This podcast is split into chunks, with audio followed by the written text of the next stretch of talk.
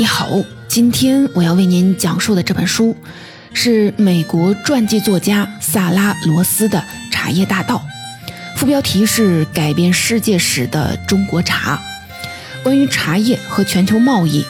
我已经为大家讲解过几本相关主题的著作了。大家都知道，在十九世纪中期，随着西方殖民势力抵达远东，清朝也被纳入了以西方为中心的全球经济体系，并且处于一个不平等、受损害的地位。而标志性的事件就是两次鸦片战争。而英国之所以向当时的清朝倾销鸦片，就是为了达到贸易平衡，弥补进口一项清朝特产日用消费品。茶叶所导致的白银外流。当时啊，从清朝进口茶叶贸易在英国进口货物当中占有举足轻重的地位，形成了一项数十亿英镑的产业。根据当时英国财政部的计算，茶叶贸易的利润在英国经济总量当中占到了百分之十的份额。但是啊，到了十九世纪下半叶，作为英国殖民地的印度和西兰。也就是今天的斯里兰卡，却异军突起，一跃成为举足轻重的优质茶叶产地。中国在全球茶叶经济当中的地位急剧下降，以茶叶种植为核心的农村经济遭受了重大损失。同时呢，英国借助工业革命带来的全新技术，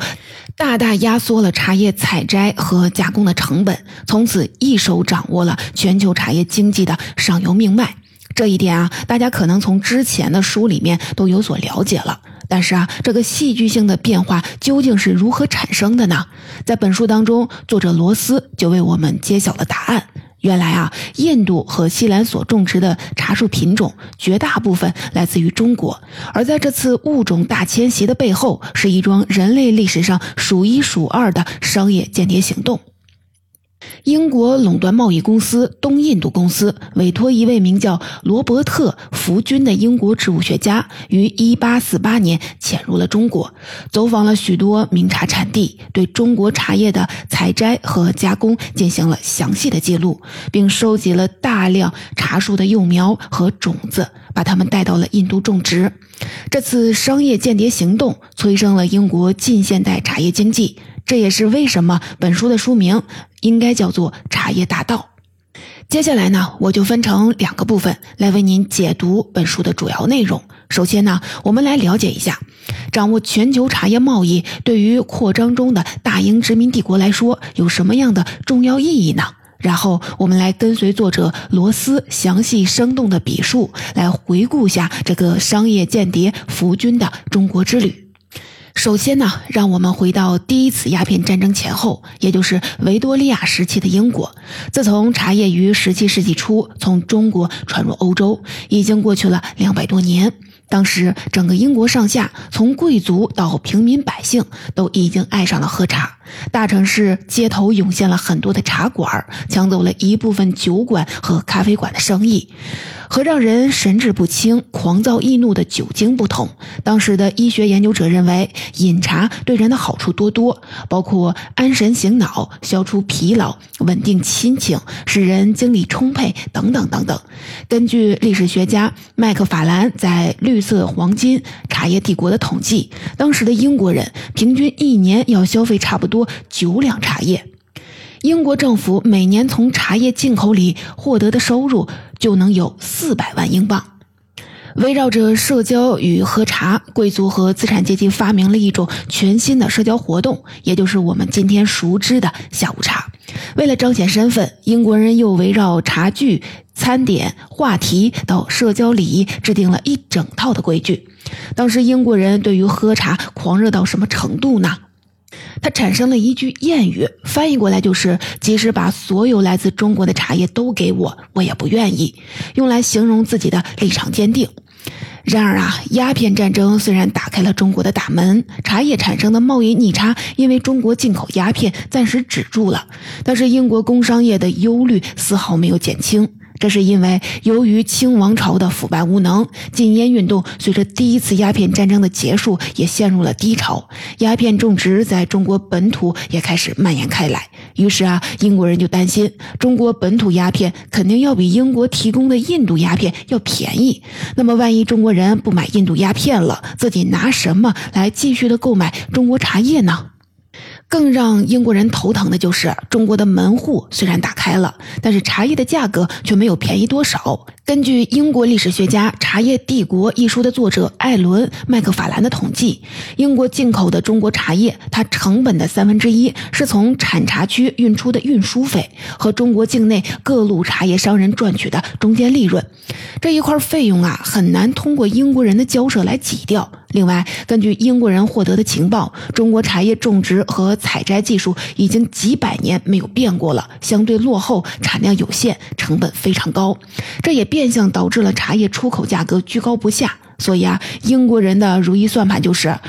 在对中国茶叶采摘和加工技术进行深入了解后，尝试进行优化改良，再利用殖民地同样低廉的劳动力，把茶叶价格给降下来。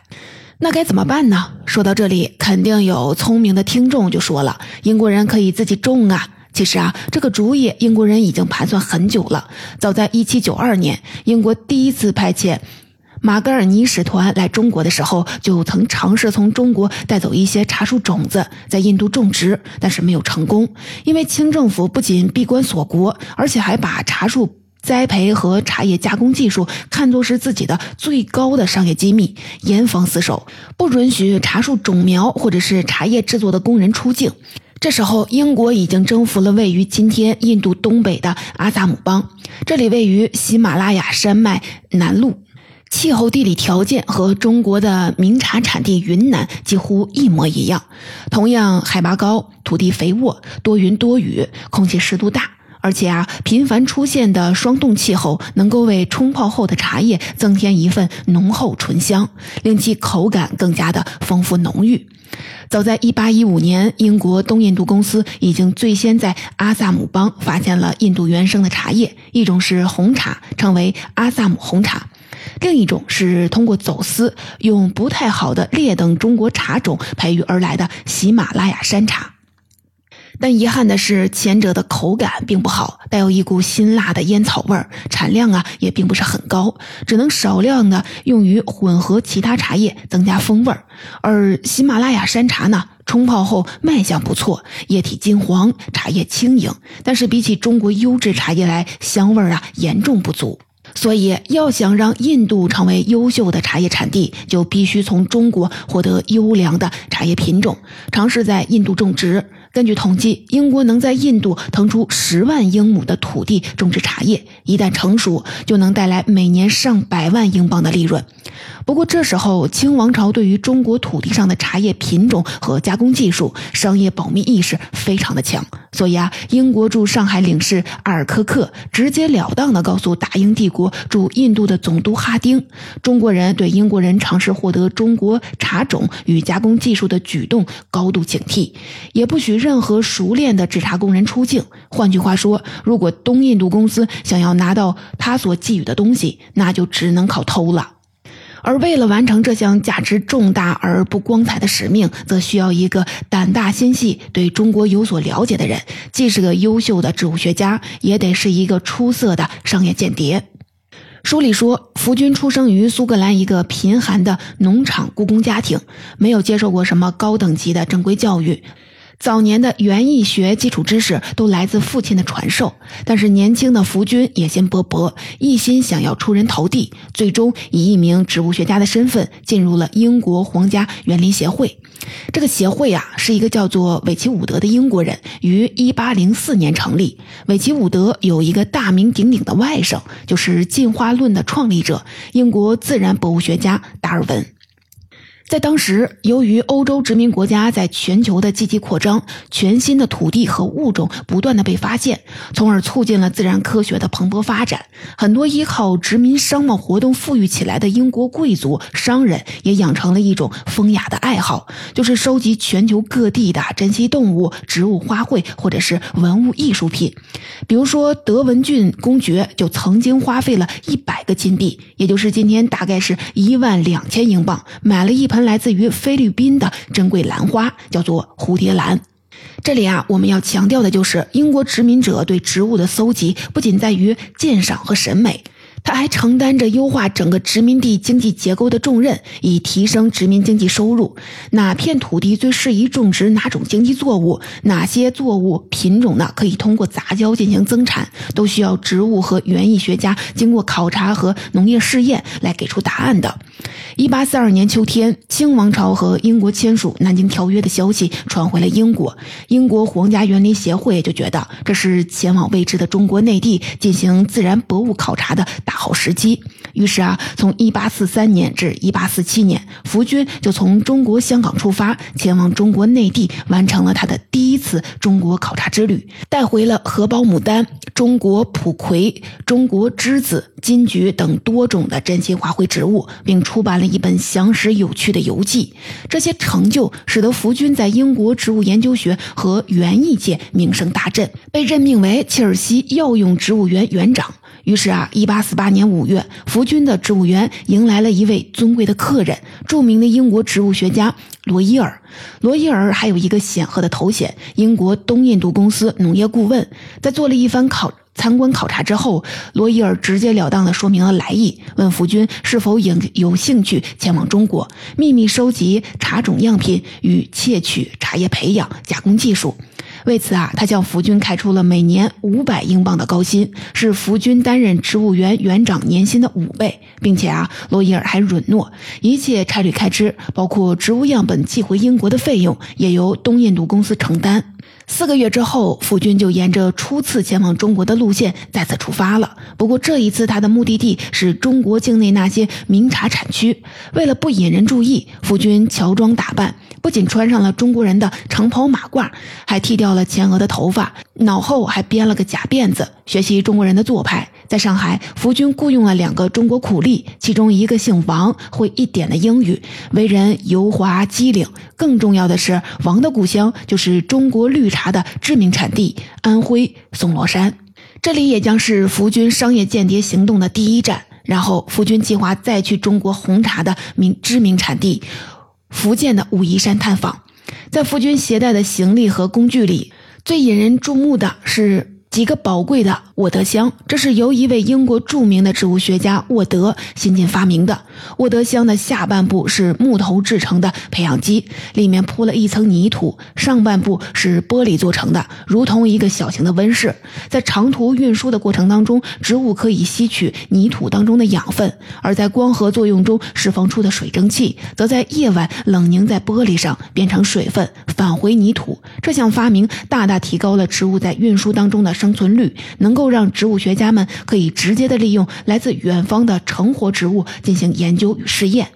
在沿着长江前往安徽的旅途当中，福军假扮成了一名来自遥远北方的中国官员，参观了一家绿茶加工厂。他的目的是为了探查绿茶茶叶加工的详细环节，这可是一件重要的商业秘密。从最初的晒青、炒青到揉捻，福军都一丝不苟地加以记录。不过啊，他惊诧的就发现，在最后的烘焙工序里，这间茶叶作坊的工人居然往茶叶里添加了石膏和。普鲁士蓝，目的呢是让茶叶的卖相变得更加翠绿。在化学研究发达的欧洲，这两种化学物质已经被证明对人体极为有害。于是啊，夫君写了一份详细的报告，并偷偷拿走了一些染料的样品。此后，英国就逐渐的减少了中国绿茶的进口。福军旅旅行的下一站就是安徽松罗山，这里出产的松罗山茶也是绿茶，自明代以来就闻名中国。福军不顾十一月恶劣的天气，在山里寻找优质的茶种。作者说，福军的到来，在这个身处中国内陆的名茶产地，第一次和广阔的全球市场联系起来。后来，一小部分优秀的松罗山山茶茶种成功在印度殖民地培植成功，出口回欧洲。英国本土的茶叶贸易从业者给予了松萝山茶以极高的评价。随着1849年春节的到来。夫君暂时回到了上海，马不停蹄地把自己收集来的珍贵的植物种子和幼苗打包，共计超过了两万件，陆续的送往了印度。到了五月，夫君离开了上海，前往福建武夷山。这段路途超过了三百公里，大多是崎岖的山间小道和不相连的水路。这是一片西方人从未涉足过的神秘土地。夫君此行的目的就是武夷山的红茶以及乌龙茶。到了浙江省的境内，福军就改成轿子，他再次披上了那身自己搞来的清朝官服，自称是一名来自北方的清朝要员。福军回忆说，那时自己已经学会熟悉的使用筷子吃饭、作揖行礼、说中文，所以即使自己的外貌是深目高鼻，但手下的中国随从只要解释说这位大人是从长城外面来的蒙古人，当地人也就信了。福军在日记当中说，这一路风景优美，自己和苦力们。沿着山间开辟的之之字形的小路缓缓地前进，两边群山起伏，山谷中散布着松树、柏树和樟树。自己时不时的就从轿子里跳出来，采集植物样本或者是土壤的标本。但是啊，眼力所及之处，可以感受到最近爆发的太平天国运动已经给当地的民生造成了很大的影响。很多居民因为恐惧而出逃，到处是祈求施舍的乞丐。经过几周的攀登，他们接近了武夷山脉的顶峰。这条高耸的山脉横跨浙闽两省，将浙江省内陆地区和福建省沿海地区一分为二。一片片茶田如道道条纹般在每个山腰处延伸纵横。福军激动地写道：“在我的一生之中，还从未见过这样一幅宏伟雄奇、庄严无比的景象。高大的山脉在我右侧和左侧同时巍然屹立。”从高入云霄、竹林丛生的山隘之上，河流汇聚成瀑布，直泻而下，汇聚成为岷江，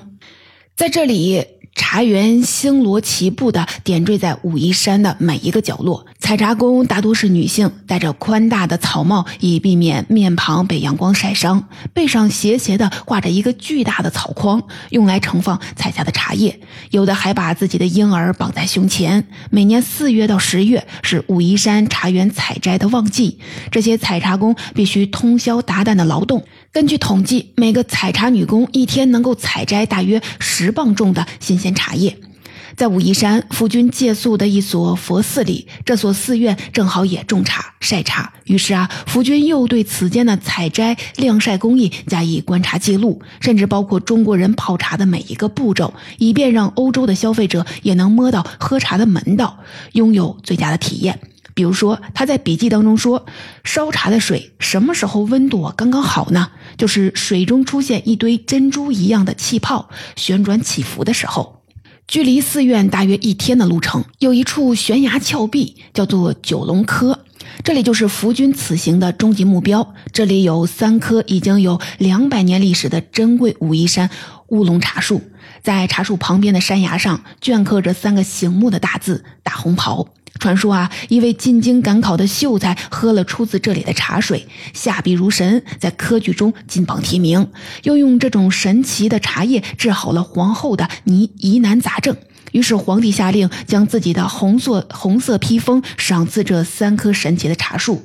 于是这种珍稀的乌龙茶叶就被称为了大红袍。在采摘的季节，从这些茶树上头两次采下的嫩芽的价格最昂贵，超过了黄金。福军的计划就是收集这些宝贵茶树的枝条，放入自己携带的涡轮箱，然后带回印度繁殖。最快很快呢，他就收集到了几千根武夷山茶树的枝条、树苗和茶种，这样即使在运输当中损失一部分，也不会血本无归。在离开武夷山之前，对夫君身份一无所知的方丈，还特地送了这位远方来客几株珍贵的茶树和茶花。另外呢，由于仆从胡兴过度的吹嘘福君的身份地位，一位老和尚慕名从远方而来，对福君行了叩拜大礼。这种热情而真挚的行为，让福君头一次感到了羞愧和良心不安。到了秋天，满载而归的福军回到了上海。不过，他收到了一个坏消息：在经过三个月的漫长颠簸之后，第一批寄往目的地的印度的茶树幼苗只有三四十株还活着，而那些茶树也都无一发芽。经过实验，夫君立刻做出了改进，茶种不再用帆布包或者普通的木箱和包裹运输，而是被放在了沃沃德箱里，深埋在土泥土之中，这样它们就能够在适宜的条件当中自然的生长发芽。于是啊，一批又一批能够成活的中国茶种从上海远洋跋涉抵达印度，最终被种植在大吉岭到阿萨姆邦各处的茶园。作者在书中说，在印度，来自武夷山的乌龙茶种和原有的阿萨姆红茶进行了杂交，形成了新品种，花香扑鼻，醇厚甜美，口感丰富，叶片柔韧性强，成为全球茶叶中受人追捧的珍品。总结。到这里，这本《茶叶大道》改编世界史的中国茶，它的主要内容到这里啊，我就基本上为您讲完了。作者说，福军这次史无前例的商业间谍之旅，几乎改变了全球茶叶经济的格局，为扩张中的大英殖民帝国带来了滚滚的财源。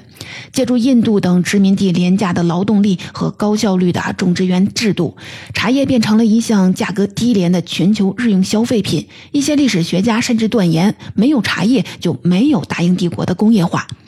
为什么这样说呢？因为加了糖的茶叶，同时给饮用者带来了热量，还保证了健康，这是一种比烈酒更有益的饮料。麦克法兰就统计过，当时的欧洲工人阶级日常食品的预算的十分之一是用来买茶叶和白糖的。另外啊，茶叶贸易给英国带来了丰厚的收入。为了给欧洲消费者供应更多更便宜的茶叶，英国等殖民国家在19世纪下半叶开始了一波全新的扩张。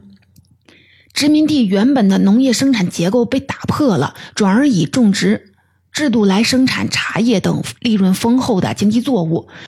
由于掌握了先进的技术，比如说育种、除虫、施肥与机器加工，从而导致这些大型种植园的产量和质量之高，以及成本之低，是中国传统茶农无法比拟的。根据统计，售价一英镑的印度茶叶采摘时所花费的人工成本只有一便士。然而呢，中国本土的茶叶种植与加工却因为英国这次不光彩的盗窃行为一蹶不振。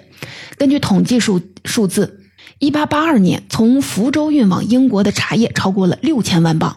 占据福州当年茶叶出口总量的百分之七十。但仅仅八年之后，福州向英国的茶叶出口量就下降了一半多，锐减到了两千三百万磅，直接导致中国东南沿海地区出口收入税锐减。茶农纷纷的破产，进入进一步的瓦解了本来就已经水深火热的中国农村经济，由此引发了社会动荡与矛盾，更使中国人陷入了痛苦与贫穷之中。同时呢，在茶叶种植业蓬勃发展的印度，广大的印度劳工也没有从这项。利润丰厚的产业当中获得什么好处？为了保证利润，茶叶劳动的薪水长期被压制在一个非常低的水平。直到二十世纪九十年代，茶叶劳工的收入也不过是每天一美元左右。不仅如此，茶叶出口的盈利也都流回了英国本土，并没有投入印印度本地的公共设施建设和人民的福利。更可怕的是，英国殖民企业大规模的推行茶叶和其他出口作物的种植，反而使印度缺乏足够的土地来生产自己急需的粮食，从而引发了数次大规模的饥荒。然而啊，对于这一切，福军本人并没有什么意识。他在此后继续的当过几次博物探险家和植物猎人，把包括茶叶种子在内的经济作物和花卉带回了欧洲和美国，最终回到英国，度过了一个富裕的晚年。作者说，福军的中国之行虽然促进了茶叶这种经济作物的物种扩散，优化改良了它的生产与加工，让全球各地的消费者享受到了享受到了物美价廉的茶饮，但同时也让茶叶的故乡中国蒙受了巨大的损失，从而让自己成为了一个注定要背负谴责的历史人物。当然了，作者的本意并不仅限于讲述这次不为人知的商业间谍行动，而是想告诉读者，一种改变全球经济和消费结构的日常消费品是怎样在19世纪下半叶西方殖民狂潮当中被传播普及的。同时呢，作者想要提醒今天的读者，这种普及不是没有代价的。中国这样一个刚刚被纳入全球经济体系的不发达国家，从茶叶经济的转型当中收获的只有巨大的损失和不公平的待遇。